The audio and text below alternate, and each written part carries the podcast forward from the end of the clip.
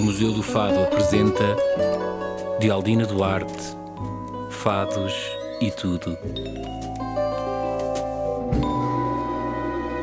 O chover da cor dos dias Adormece as noites frias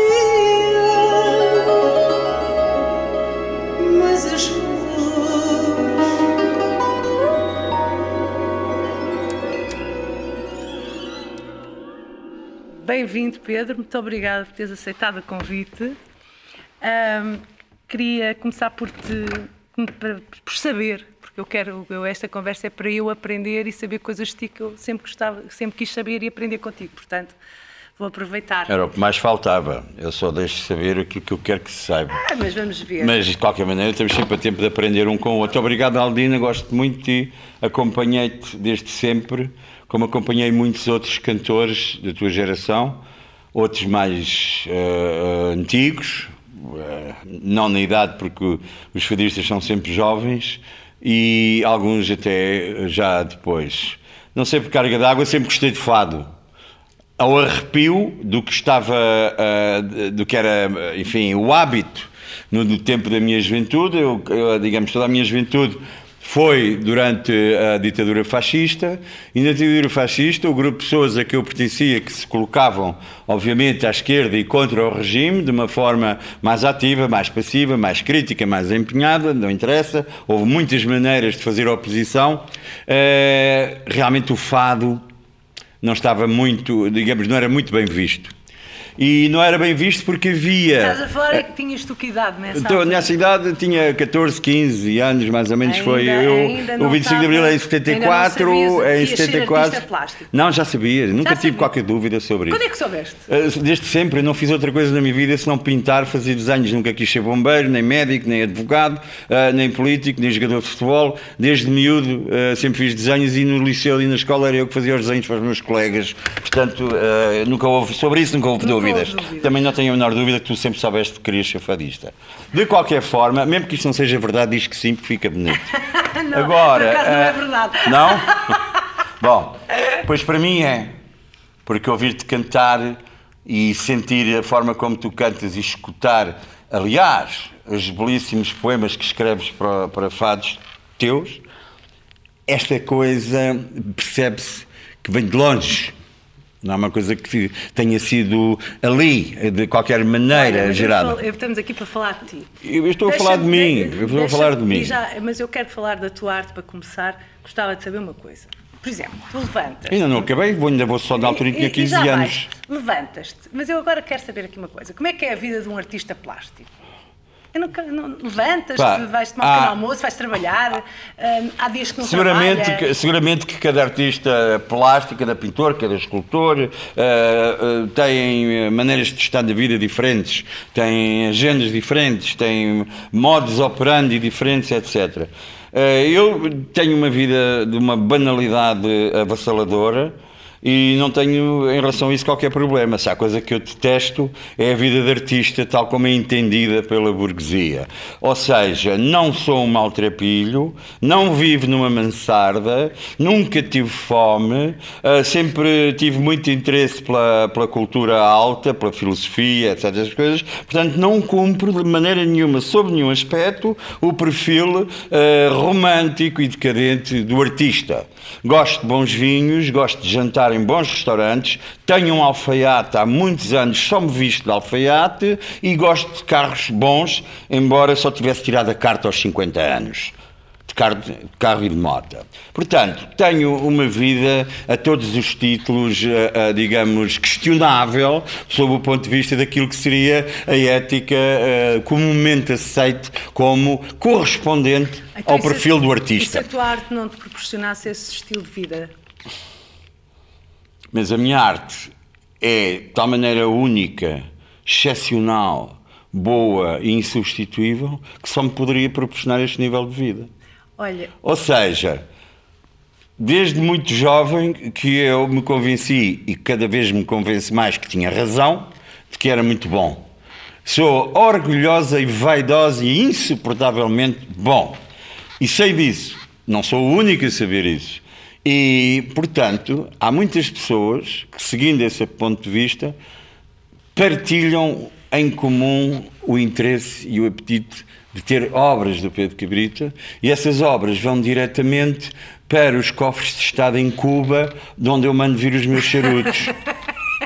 Olha, mas como é que tu, por exemplo, há uma grande diferença entre arte pública e arte privada. Bom, se te referes por arte pública às obras que os artistas são por vezes convidados a fazer para colocar no espaço da cidade, sim, uh, isso tem uma, uma, uma formulação tem uma materialidade e tem um modo de ser concebido e executado que, de alguma maneira, não é absolutamente coincidente com o chamado trabalho de ateliê, pinturas, desenhos, etc, querias, etc. Às vezes, Mas agora uma coisa que é preciso não, não... polémica, por exemplo. É preciso não esquecer uma coisa: seja para o espaço público com as contingências inerentes, seja com a intimidade uh, e, o, digamos, e o recolhimento espiritual que é uh, o próprio do, do trabalho de ateliê, mas uma e outra coisa são ambas oriundas do mesmo modo de pensar, do artista, do mesmo nome, da mesma assinatura. Portanto, a, a Portanto o que. Uh, o que ou não? Perdão? A, a possibilidade, tu quando, tu quando terminas uma obra para o espaço público, como já aconteceu, tu tens noção que aquilo pode ser polémico ou, ou nem pensas nisso? Uh, não se pensa nisso. Um, um artista, quando, uh, quando trabalha, quando se dedica, quando faz a sua arte, não tem de forma alguma, e quem diga que o tem, provavelmente não estará a ser em absoluto uh, honesto isto é, do ponto de vista intelectual, digo eu, há uma relativa, há um relativo desvio, há uma requerida honestidade intelectual quando se diz, ah, eu penso no destinatário final da obra. Não! Os artistas, quando fazem o seu trabalho, não pensam claramente no destinatário final pelo menos aqueles que são Nunca artistas. deste por ti autocensurar-te quando estavas a fazer alguma coisa? Antes, pelo contrário, autocensuro-me sim, mas repara, provavelmente de uma forma diversa daquela que é, eh, digamos, comumente aceito como autocensura. Autocensuro-me no sentido de não me repetir, de não me academizar, de não me seguir por um caminho fácil, de não fazer aquilo que as pessoas esperam. Portanto, se há essa espécie desse uh, demónio da preguiça que te fala na, na, ao ouvido direito, há que o escorraçar em absoluto, portanto, autocensuro-me sim, para não cair nas armadilhas do facilitismo, da falta de empenhamento absoluto e, portanto, não quer de forma nenhuma, em qualquer circunstância, não deixar de fazer algo mais além. Ok? Sim, autocensuro-me para não ser estúpido. Não achas que vai ser um clássico no futuro? Não tenho a menor dúvida e assumo isso em público, já o disse inúmeras, variedíssimas vezes, em, nas mais diversas circunstâncias e contextos. Eu tenho-me na qualidade de um artista clássico não só por educação, como por prática, como por filosofia de comportamento, quer enquanto artista, quer enquanto pessoa, e uma e outra coisa, às tantas, não são assim tão diferentes. E de verdade, na verdade, quando eh, olho para o trabalho dos outros, que são, eh, digamos, são do meu tempo, mas olho sobretudo para o trabalho daqueles que me precedem e aos quais eu vou buscar muito. Vou buscar muito de que forma? Não, obviamente, para copiar, repetir modelos que já não têm, do ponto de vista histórico, qualquer uh, relevância, mas sim para aprender, tentar perceber o modo como eles fizeram o que fizeram e como é que isso se tornou importante para o entendimento da história da arte e como é que eu posso uh, utilizar essa aprendizagem que faço para transformar ou incutir no meu trabalho a mesma inquietude, a mesma interrogação, a mesma vontade de superar que se vê nessas obras que a mim me ensinam. Por exemplo? Por exemplo, Tintoretto, por exemplo, Rafael, por exemplo, uh, Dürer, por exemplo, Picasso, Matisse, Picabia, por exemplo, por exemplo. Olha. Rodin. Isso é muito. O que tu acabaste de dizer é impossível, era impossível haver fado se não houvesse essa postura artística. Sobretudo no fado que há uma tradição, é uma arte, tradição oral, portanto, sem essa, essa visão que tu acabaste de, de dar tão clara, eu acho que nem havia fado, se queres que diga. Mas, a minha, uma vez começaste pelo fado e eu interrompi porque eu queria exatamente que começasses pela, pela tua arte. E se não houvesse fadistas, não havia fado. a minha questão aqui é: ah, ah, o que eu agora então queria saber é: artista plástico sempre quiseste ser, não te lembras de ti sem querer ser ah, o que és hoje na, na tua vida profissional? E, e o fado entrou quando? Olha, eh, Aldina, como eu te dizia há pouco, ainda quase no começo desta nossa conversa, o fado entrou muito cedo. Eh, volto a repetir-me, eh, já, já gostava de fado e já ouvia na rádio e alguns discos que, de- que na altura se chamavam EPs, 45 rotações. Na altura não havia fados em, em, em Não, em LPs. LPs. Ou pelo menos eu não me lembro. Não, não, não. Se calhar estou enganado. Até, não, eu, ah, ah, até se fazia os LP, os primeiros LPs que apareceram de alguns fadistas eram, uma, eram um conjunto de EPs. Pois, era uma recolha, vá. Era. Bom, mas na rádio havia muito. A rádio e a televisão estavam, obviamente, ao serviço da ideologia do Estado Novo, da ditadura, e eles, de uma forma ah, que foi mal compreendida, que foi mal interpretada politicamente pela esquerda da época, eles apropriaram-se do fado, eles, a ditadura, apropriou-se do fado no sentido de o transformar numa canção nacional, quando sabemos que o fado nem sequer é nacional, está ah, legalizado em áreas específicas da cultura urbana portuguesa, não, não é, digamos, não é de Braga, nem de Sinfãs, nem de Beja é de Porto, Lisboa e Coimbra, e depois, é claro, há momentos noutras partes do, do país, há outros cantadores que vêm, coisas, mas de facto o fado é uma, faz parte de uma, como- corrijam se eu estiver enganado, é, faz parte de uma cultura urbana específica que a ditadura resolveu, eh, nomeadamente o António Ferro, eh, resolveu utilizar a seu favor. Os extremistas da ditadura, e há muitos textos de, lit- da, digamos, da literatura ah, ah, à direita do Salazar eram ah, profundamente antifadistas também. Portanto, a ditadura no seu seio tem várias famílias, a família radical ainda mais à direita do que o Estado Novo, ah, os integralistas, por exemplo, Sardinha e outra gente assim, ah, não se pouparam a escritos sobre as, digamos, as maleficências que o fado traria à cultura popular e ao povo por pelo seu digamos pelo seu ambiente saudosista ah, pelo seu ambiente ah, decadente eh, que- diziam eles. E minar com isso as qualidades bem hitlerianas, bem mussolinianas, que se pretendiam para o povo, que era virilidade, agressividade, modernidade, ah, desporto, juventude musculada, um povo todo ele unido de sorriso rasgado lado a lado, a bater palmas ao ditador. Diziam esses ideólogos da extrema-direita, dentro do próprio fascismo, que o fado devia ser erradicado por completo, porque era um veneno para a alma ah, portuguesa. Bom, a tal não aconteceu.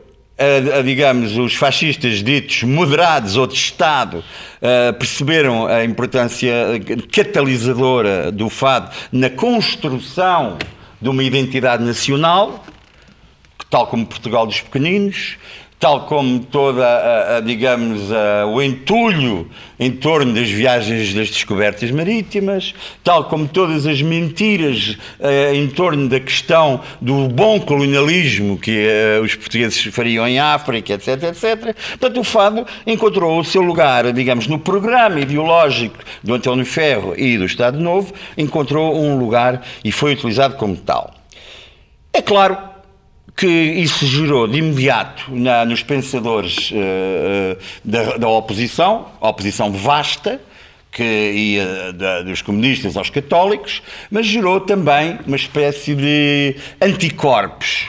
O fado não era, de todo em todo, bem recebido nem bem visto por esse tipo de pessoas que eh, se empenharam na luta contra o sistema e que, talvez de uma forma algo precipitada ou algo superficial, uh, terão olhado para o fado como, uh, como se ele fosse de facto do Estado Novo e não fosse de facto do povo.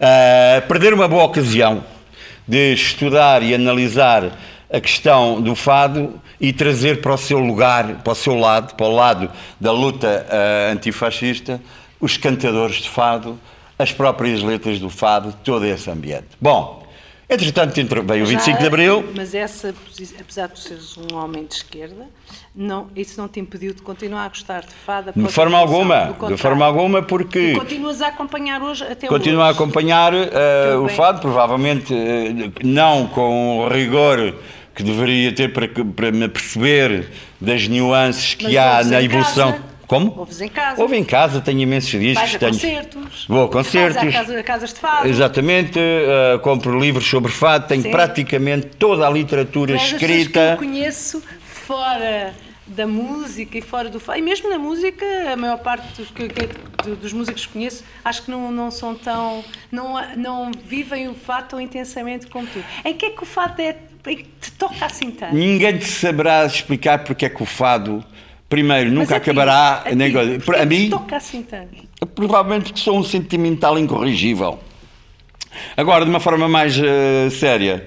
eh, Não acho, acho muito sério o que acabaste de dizer, por acaso. Eh, o fado, claramente, mesmo os fados que convocam uma, uma escrita mais, eh, como é que dizer, mais complexa, aqueles que não são meramente a enumeração do- da, da- tipologia clássica do ciúme, do crime, da traição, da paixão, etc. Há outros fados, temos o caso, eh, por exemplo, do, do Humano, nos anos 60, e outros autores mais novos, tu te ins- inscreves-te nesse grupo de, de autores, que têm, eh, ou construíram para o fado, outras palavras, outros textos, outra forma de pensamento. E ah, é claro que isso criou, numa certa altura, eh, uma espécie de rota de colisão entre aquilo que era o público popular tradicional do fado. Eh, tu não te lembrarás, mas lembro-me quando saiu o chamado álbum do Busto, da, da Amália, foi uma escandaleira Sim, sim. na rua, provavelmente nos circuitos mais ilustrados do fado, sei lá, reporto esse disco vem da, da, da, da, da- da Valentim, vem dessa gente, da- Uhum. Sim, do sim, David, sim, não, David não, ainda Ainda antes, antes, do- ainda antes, do Valentim Ah, para e ao nível, digamos, de uma, de uma burguesia culta, ilustrada ah, e progressista, Claro que o, o dito cujo álbum do Fado é um passo em frente enorme e mais ainda se não nos esquecermos que não é ninguém menos que a Amália que o canta. Portanto, aquela que era a grande ave canora do regime, não é? De repente aparece a fazer tábua rasa de todos os pequenos mitos e as mentiras do fado como uma coisa ah, ali de serviço e sai cá para fora com um álbum de letras que são poesia pura, música absolutamente sublime e sempre fado, sempre fado. Ora, o fado não está danado, não está condenado a patanhar nas ruas, da, digamos, da, dos sentimentos de, eh, viciosos. o fado é uma forma particularmente sofisticada de falar em português não é? E é provavelmente por isso e por toda a carga, ah, digamos, de. Sim, uma carga emocional, o fado tem. Por exemplo, há uma música, há uma, há uma expressão musical grega que é rebética e que tem umas guitarras que não se aproximam nem de perto com a delicadeza das nossas guitarras. Mas pronto, mas tem ali umas, umas, uma toada, umas nuances, uns ritmos, uns compassos, uma estrutura musical uh, que se poderia de alguma forma escrever sobre proximidades entre a Grécia e Lisboa. Também os temas da rebética, eu não leio nem sei grego, mas vejo traduções em francês, uh, tem pontos de encontro naquilo que era a construção do fado antigo, do fado da, da, das navalhadas, por assim dizer. Uh, a nossa, o nosso fado tem uma, tem uma dimensão superior na sua construção, mesmo o grau emocional que transmite e que não nos deixa, digamos, insensíveis, seja ao tom das guitarras, seja ao tom das vozes, seja a natureza da escrita, uh, repito-me provavelmente, peço desculpa por isso, mas gostaria de deixar realçado o fado é provavelmente das formas mais belas que, tem, que tivemos e que temos e que teremos sempre de falar em português. Tu achas que teremos? Não achas que há nenhuma ameaça neste mundo? Não. A única ameaça uh, que existe neste mundo é uh, da difusão muito rápida e, e, e, digamos, e perigosa da estupidez. Isso sim, isso é uma grande ameaça. Sim. E a estupidez manifesta-se de muitas formas, dos telejornais uh, aos programas de, de, televisão, dos comentários desportivos, aos artigos de jornais, a muitas uh, obras de arte que, vemos. A, a, estupidez, estupidez, a ameaça da estupidez é, é, é, não, é, é a máxima da estupidez é, é, primordial. Para, mas Veio, é a mesma para, para a tua arte? Achas que é tão É para tudo o que seja manifestação humana de uma inteligência ansiosa e, in, e inquiridora. E achas que estes tempos são adversos? Acho que todos os tempos são adversos, porque em todos os tempos o que ficou para o futuro, nesses tempos, foi sempre objeto e prática de um grupo reduzido escritores, filósofos, cientistas, políticos até. O Thomas More era, na verdade, um político, perdeu a cabeça, no sentido literal do termo, por causa dessa, desses pensamentos políticos que eram muito para a frente daquilo que o seu tempo esperava. Tu tens sempre um, uma preocupação de intervenção política quando no teu trabalho? Eu acho que é inerente, já não tenho essa já preocupação. É inevitável, pois. acontece. E eu próprio não tinha a noção disso, ou pelo menos não tinha uma percepção rigorosa, porque não faço nada de propósito, faço apenas o que faço. Eu não acordo de manhã a pensar, hoje vou pintar um quadro assim. Não, eu acordo de manhã e lá para o meio da tarde vou pintar um quadro, se me apetecer. E não tenho um calendário, não tenho notas na, na mesa ou no estirador a dizer assim: não te esqueças que tens de pintar um quadro assim, assim. Não. Estou de chinelos, estou a ouvir música às vezes, a maior parte das vezes não ouço música porque gosto de trabalhar em silêncio uh, e trabalho. Não tenho programa. O meu único programa é ser eu e fazer aquilo que eu gosto de fazer. Portanto, ameaças. Ameaças existe, existem desde que existe a humanidade.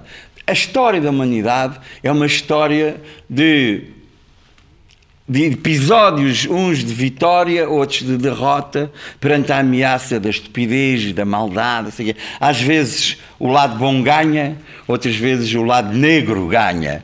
E isto não vai mudar muito. Portanto, eu não tenho particular receio ou pânico de que a humanidade acabe ou que os tempos sejam terríveis.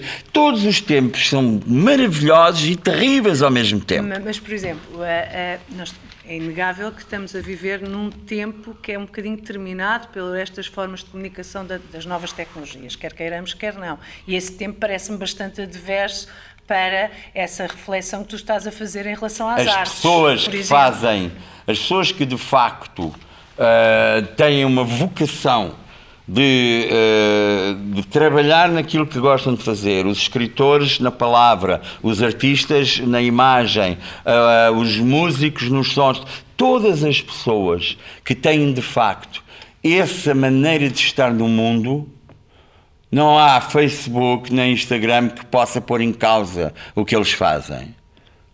Certo? Olha, Por acaso estava mesmo, a precisar de ouvir uma coisa desse género nesta altura.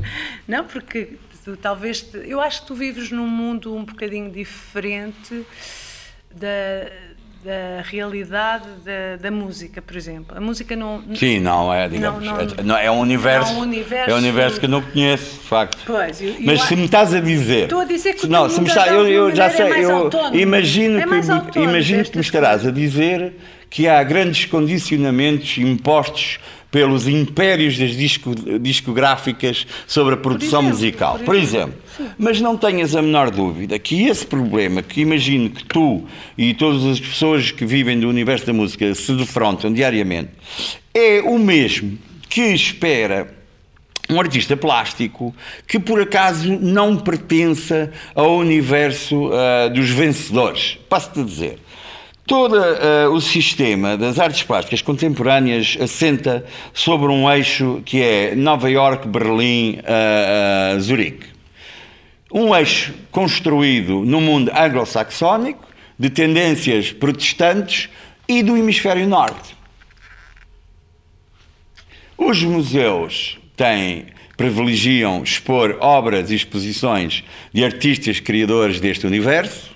As retrospectivas, mesmo as históricas, na maior parte das vezes, incidem sobre este universo e há de facto um imperialismo de visibilidade do norte, anglo-saxónica, do eixo americano-alemão, na, no, digamos, na percepção da história contemporânea. É muito simples.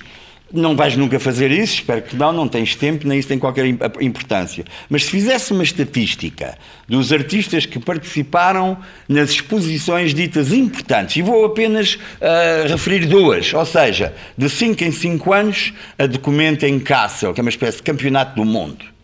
E de dois em dois anos, a Bienal de Veneza, que é uma espécie de campeonato do mundo também, mas de dois em dois anos. Somando os artistas todos que participaram nestes dois eventos, de certeza que no mínimo 70 a 80% desses artistas são provenientes destas origens culturais, históricas, políticas, geográficas, económicas que eu acabei de mencionar. Dificilmente encontrarás, talvez, uns quantos italianos, menos espanhóis, um ou outro francês, portugueses, de cada 10 anos lá aparece um.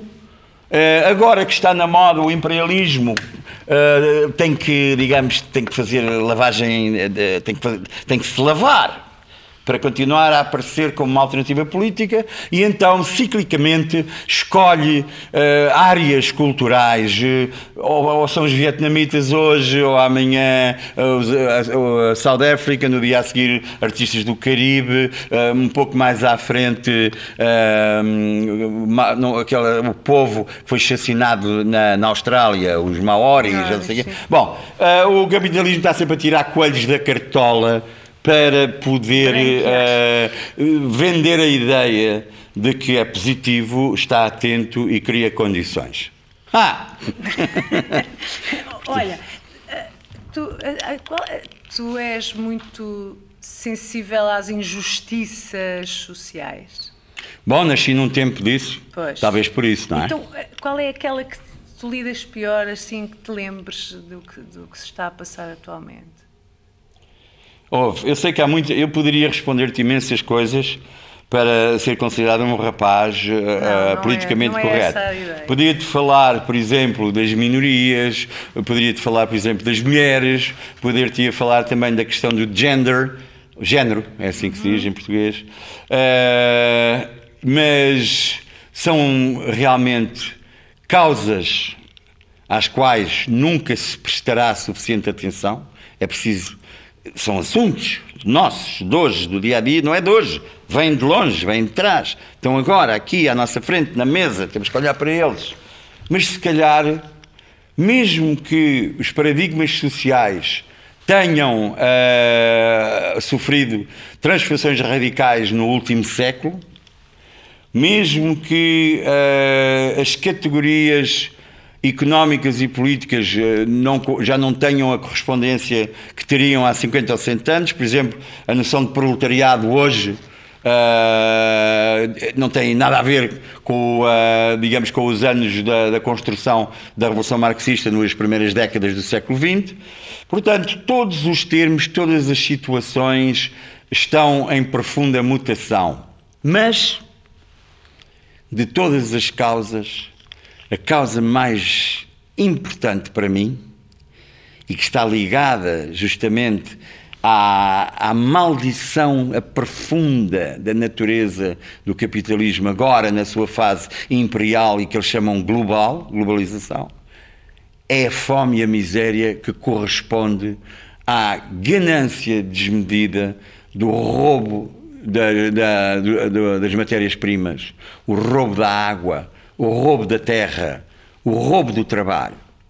Claro que é complicado a violência que as mulheres sofrem, que as crianças sofrem, que as minorias sofrem. É complicado não haver uma política de tolerância para admitir como absolutamente parte da vida do dia a dia todas as questões ligadas ao, ao, à política de género. Certo, mas eu, provavelmente por ser um bocado uh, fora de moda, continuo a achar que as grandes questões não são essas, que essas provavelmente se resolverão na resolução das contrições profundas do sistema capitalista no que diz respeito à exploração do homem pelo homem. Uma frase que tem mais de 100 anos, mas que ainda hoje tem toda a atualidade. E o que é que tu achas que podes fazer para minorar no teu dia a dia? No... Eu, a seguir ao 25 de Abril, tive dois ou três anos envolvido diretamente numa pequena militância política. Não interessa. Em 1977, três anos depois do 25 de Abril, eh, por insatisfação com, a, digamos, com o âmbito, as limitações e a natureza dessa luta, dessa pequena militância política, anunciei aos meus camaradas da época dizer, eh, foi importante, mas agora vou fazer a revolução que eu sei fazer. Vou para o ateliê. E, olha, e continuo. Ainda... Há muita. Há, há, há, eu acho que há muitos, há muitos empregos abertos à espera agora, de candidatos para a revolução. Eu, eu, eu faço sim, o que sei fazer. E o que tu fazes, mais ninguém pode fazer também. Olha uma coisa, agora lembrei-me, quando é que, sempre tive curiosidade, quando é que tu consegues ter a certeza que um, uma obra tua está terminada? Por exemplo, um quadro. Vou dizer uma coisa, por muito estranho que pareça, é o corpo que sabe e não a inteligência ou o espírito. Há uma, quando fazes uma peça qualquer, uma pintura, um desenho, uma escultura, quando acabas, entre aspas, porque é, seria interessante lembrarmos aqui de uma frase clássica, uma butada, enfim, uma piada, entre aspas, do Picasso que dizia, com toda a razão, aliás, que é muito fácil, é muito fácil começar uma pintura. O problema, verdadeiramente o problema, é saber quando e onde acabá-la. Porque ela, a cada pincelada está pronta. Mas tu continuas. E a cada vez que voltas a continuar a trabalhar sobre a tela, estás a alargar todas as possibilidades de acabar, estás a entrar num labirinto sem fim. Mas eu vou dizer, de experiência pessoal, e isto só te posso transmitir, não te posso, é, não há forma de te explicar racional ou criticamente ou analiticamente não te posso dar uma resposta, só te posso dizer que tenho uma sensação de plenitude, de bem-estar, quase da mesma natureza que um orgasmo possa ter, de quando o meu corpo sabe que uma obra está feita antes da minha cabeça saber, porque eu sinto-me bem fisicamente. E olho para ela e isto acontece. Não é aqui, é aqui que eu sei que a obra está completa. E depois, no dia a seguir, logo escrevo umas coisas nos meus livros a explicar porquê e como. Mas o corpo, o corpo é que sabe. É tão bonito. O corpo não paga, o corpo sabe. Olha, tu achas que as ideias são mais importantes que as pessoas? As ideias só são importantes porque são trazidas por pessoas. E nesse particular, uma ideia que não tenha pessoas ou que a criaram ou que a transportam para outros, não existe. Portanto, essa pergunta é, tem uma resposta que é absoluta. Não há ideias sem pessoas e vice-versa também é verdade. Portanto, não se pode hierarquizar, mas é claro, essa era uma pergunta marota e eu atiro o chapéu. Olha, Pedro, Eu acho que chegámos ao fim porque quando eu, eu tenho uma ideia para este programa que é há, uma, há um tempo que está previsto, tá, mas quando o fim surge é aí que temos que parar. E acho que isso é uma liberdade que pode ser tornar toda a conversa bem. mais honesta. E, enfim, do pouco, do pouco para que as conversas servem, porque às tantas, às vezes, os silêncios são mais criativos, mas eh, é preciso estar com os outros. É preciso estar com os outros. A conversar, por exemplo. A conversar, sobretudo. Eu também sinto muita falta disso. Obrigado. Obrigada eu. Até já. Até já.